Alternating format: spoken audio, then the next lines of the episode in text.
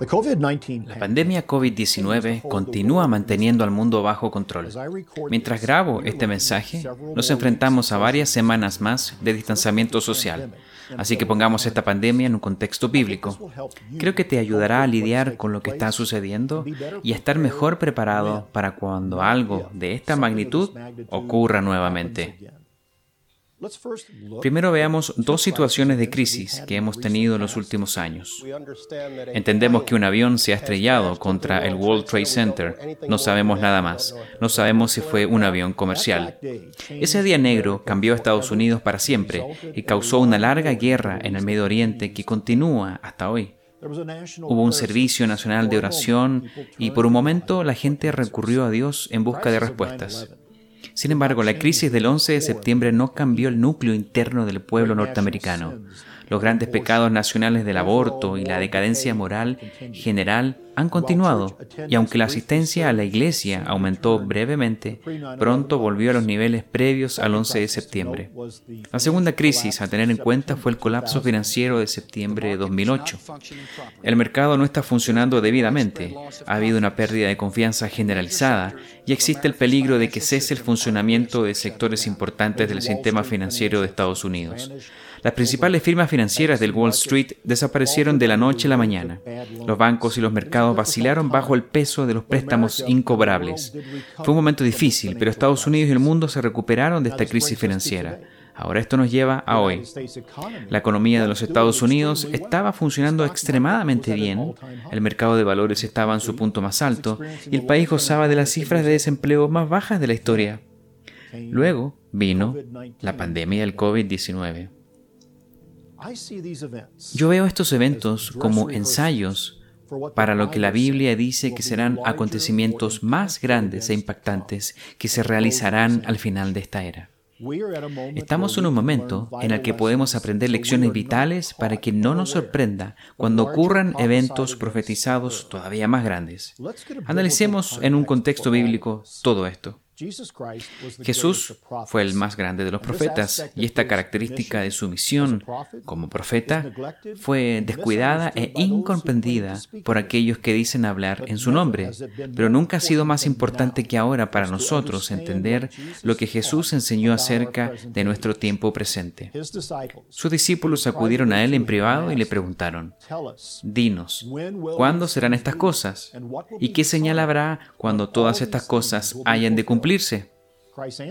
La respuesta de Cristo comenzó con advertencias sobre el engaño espiritual, guerras, terremotos y problemas que incluyen el hambre y la peste. Puedes encontrar todo eso en Marcos 13, comenzando en el versículo 8. Ahora, todos estos problemas, como la guerra y la pestilencia, han sido parte de la experiencia humana durante años y están con nosotros hoy. En Marcos 13, 8, Cristo les dijo, Principio de dolores son estos. La Biblia llama a estos principios de dolores como dolores de parto y son una señal de que una nueva etapa está por comenzar. Un discípulo de Jesucristo lee estas palabras y las aplica a su vida diaria, ya sea en el siglo I o en el siglo XXI. Luego Cristo dijo, pero mirad por vosotros mismos. Y enumera las persecuciones y los testimonios, aconseja la resistencia y promete que estaría con sus discípulos a través del poder del Espíritu Santo. Su enseñanza para nosotros es esta. Mas nosotros mirad, os lo he dicho todo antes, velad y orad Velar tiene un significado muy amplio que se deriva de las profecías de Ezequiel, donde le dijeron que debía ser como un vigilante sobre las paredes de la ciudad y también que advierta a la gente sobre el peligro que se aproxima. El mensaje de advertencia para ese entonces era para que la gente se preparara en un momento de asedio que incluía el hambre y la peste. Ellos tenían que tomar precauciones y enfrentar las pruebas con el fin de resistir, soportar y prevalecer. Cristo usa este término, velad, para decirnos que estemos atentos, alertas, y que debemos discernir los tiempos y comprender dónde estamos para completar el propósito de Dios en este mundo. Un discípulo se esforzará por comprender los signos del engaño espiritual y advertirá de las calamidades y vivirá una vida sobria, santa y piadosa. Cuando sepas que hay un tiempo de crisis y juicio final sobre el mundo, vivirás de una manera diferente. Sabes que Dios es real, su palabra es una guía segura de la vida y debes tomar medidas para vivir alineado con la verdad de Dios. Orar a Dios de una manera que cree una relación, una conexión espiritual de amor.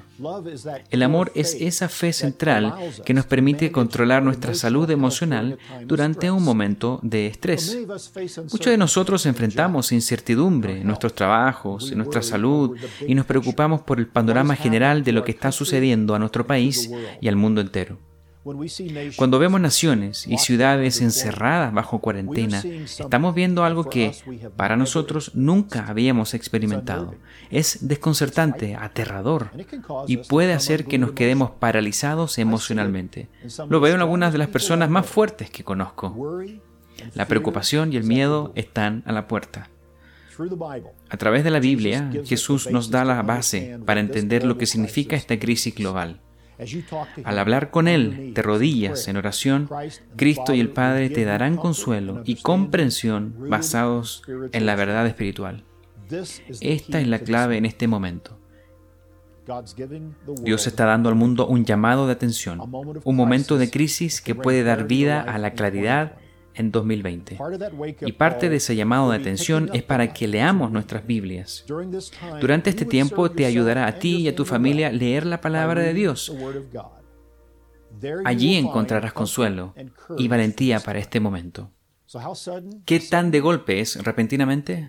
Bien, en menos de dos semanas, el mundo pasó de una sensación de normalidad a una reacción urgente al virus COVID-19 y las vidas de cientos de millones de personas cambiaron casi de la noche a la mañana.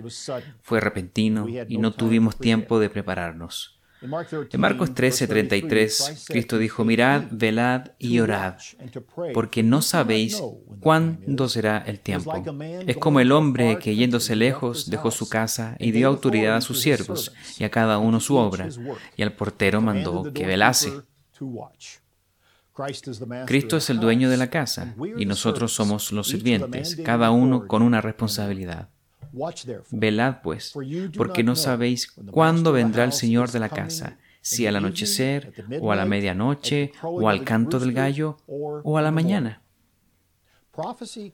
La profecía puede ayudarte a comprender mucho acerca de Dios y su plan, pero la profecía debería motivarte a cambiar tu vida basada en la esperanza segura de la guía de Dios en los asuntos humanos.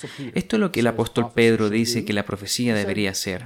Él dijo, puesto que todas estas cosas han de ser desechas, ¿cómo no debéis vosotros andar en santa y piadosa manera de vivir? Pedro está diciendo y entendiendo que una profecía debería obligarnos a vivir una vida santa y piadosa, porque sabemos que se avecina un juicio y debemos prepararnos para enfrentar el próximo momento de prueba con fe y valor. Ahora es el momento de buscar a Dios y preparar tu vida para la era venidera. Esto es BT Extra. Nos vemos la próxima.